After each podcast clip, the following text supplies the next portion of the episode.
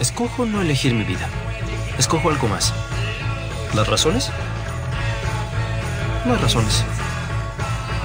¿Quién las necesita cuando tienes heroína?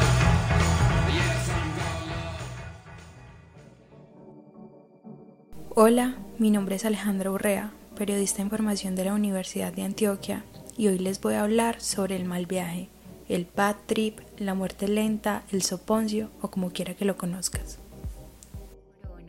Y decidimos echarle el M a las dos polas. Y de ahí todo mal porque... Que me dolía mucho, mucho, mucho el pecho y la espalda sentía como que algo me estaba atravesando, me costaba respirar. Entonces pues decíamos que no, que nos estaba observando desde las ventanas, nos metimos a un cuarto. Cuando empezamos a caminar por una manga y parecía el infierno, padre, así, veíamos una luz amarilla y fuimos a la luz.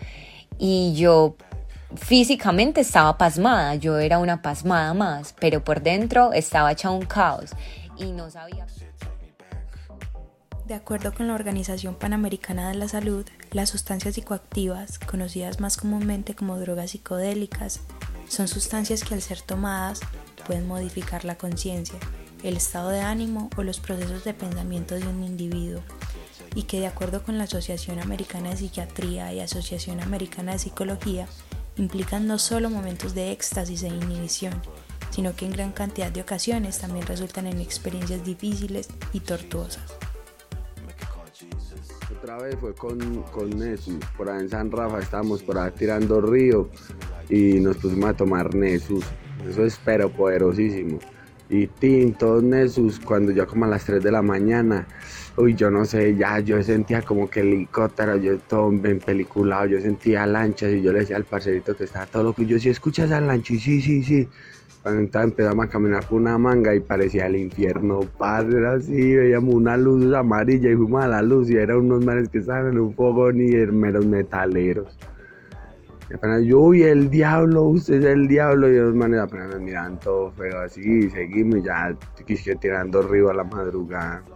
Así, han sido los mal viajes que me han dado, pues.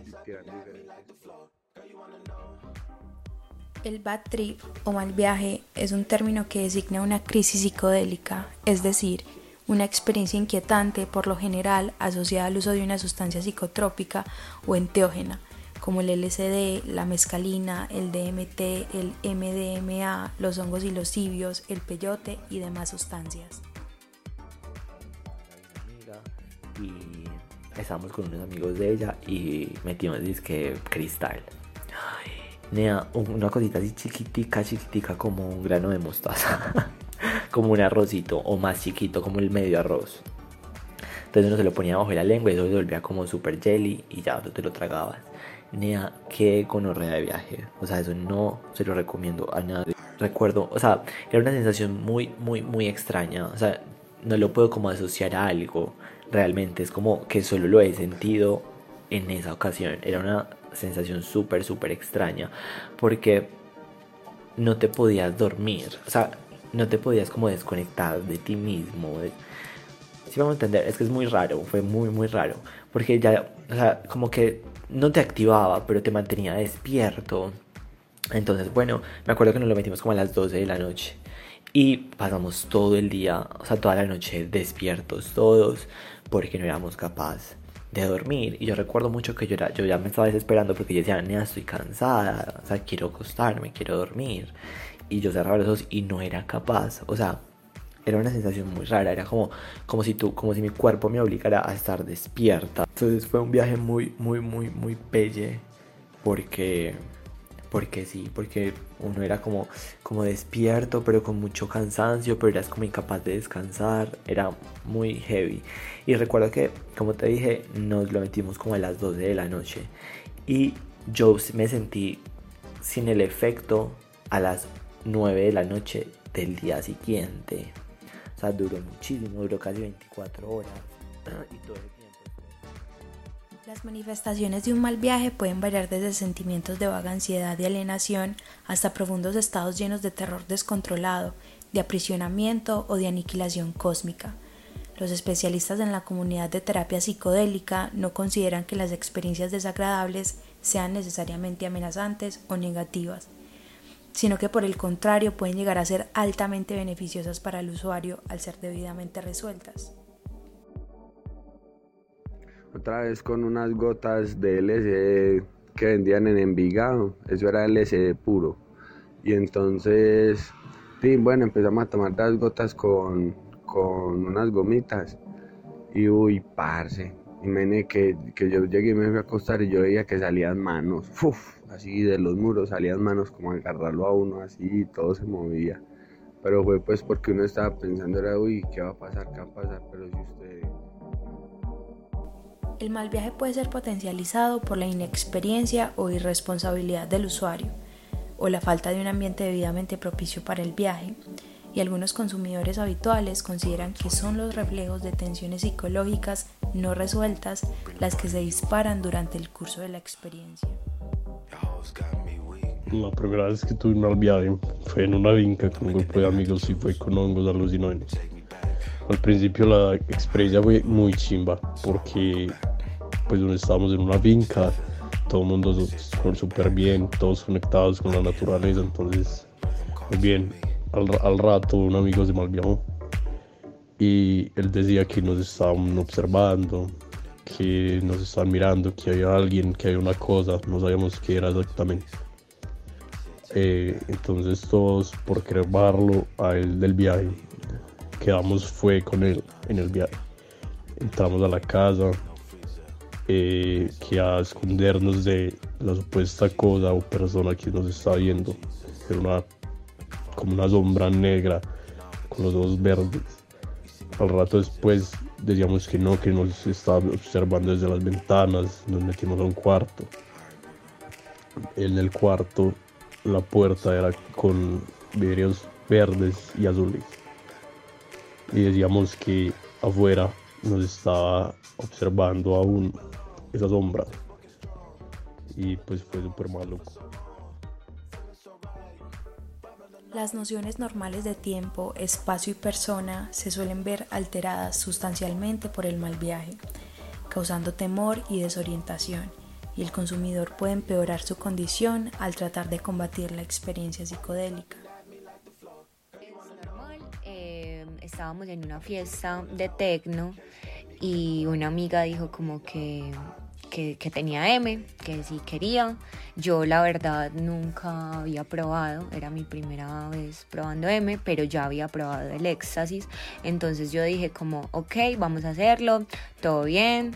Eh, todo empezó mal porque no diluimos el M en, en agua, sino que cada una tenía una cerveza corona y decidimos echarle el M a las dos polas.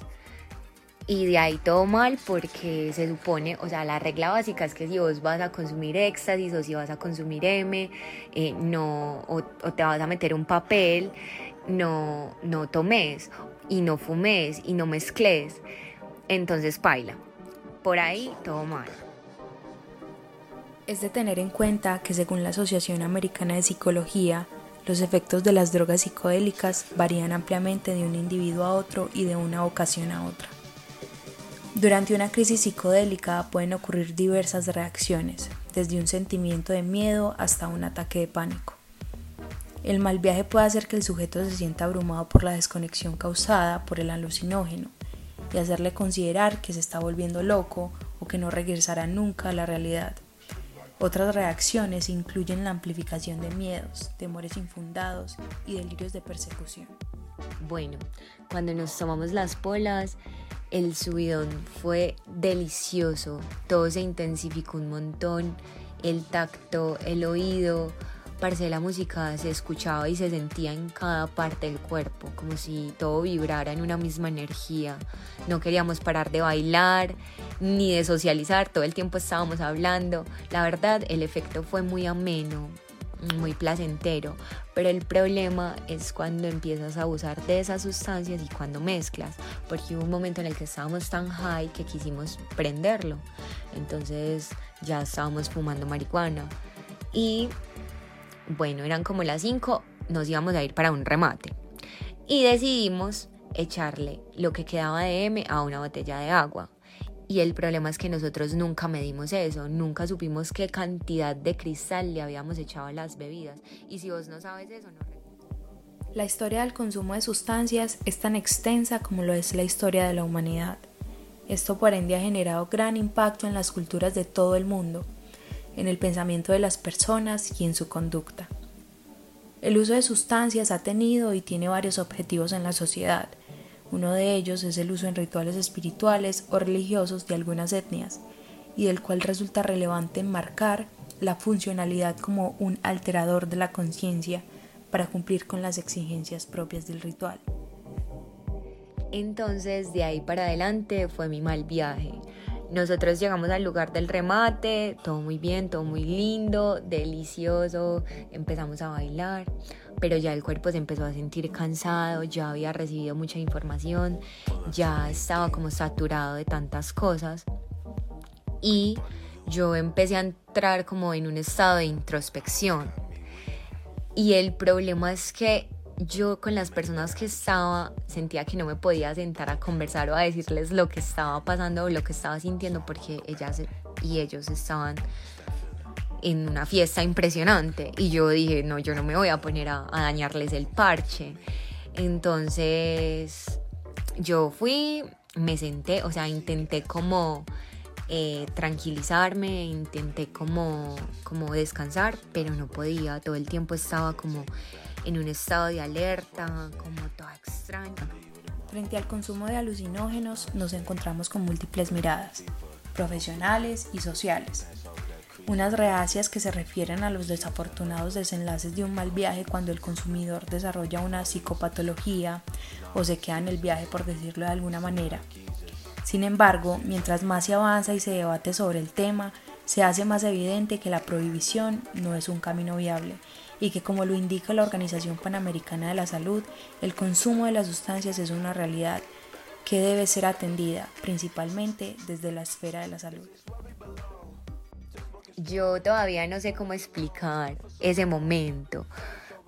Creo que la mayoría de los mal viajes de las personas eh, son o comienzan como en un estado de introspección o autoobservación y reflexión y la mente te empieza a bombardear con información o con pensamientos que vos no sabes cómo, cómo tomar o, o no sé, es muy raro. Y en mi, en mi caso, pues yo no podía exteriorizar nada porque yo estaba sola, todo el mundo estaba bailando y yo físicamente estaba pasmada, yo era una pasmada más, pero por dentro estaba hecha un caos y no sabía cómo controlarlo. De hecho, yo dije como que me prestaran una cama para ver si era capaz de dormir. Pero vos crees, parce, mi mente estaba súper activa, yo no era capaz de cerrar los ojos. Entonces, básicamente, ese fue mi mal viaje. Fui presa de mi mente por unas horas, por tres horas, cuatro, no sé Um, lo único que pude hacer fue soportarlo. Yo me decía como, igual va a pasar, esto se tiene que acabar, entonces nada. Eh, hasta que llegó una amiga, me dijo como que ya nos íbamos a ir y, ya nos fuimos, por allá vomité y se acabó todo.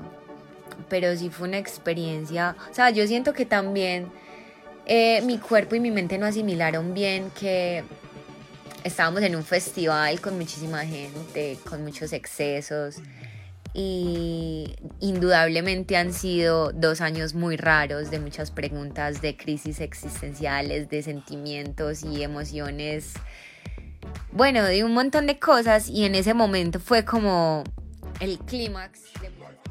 Siento que también esta experiencia me permitió encontrarme de frente con mi sombra, con miedos, eh, con respuestas a preguntas que me había estado haciendo últimamente. Y que todo fue como en ese momento, entonces se sintió muy denso, me dio ansiedad, me dio miedo, pero que en este momento lo veo con gratitud, con amor, como, como un gran aprendizaje.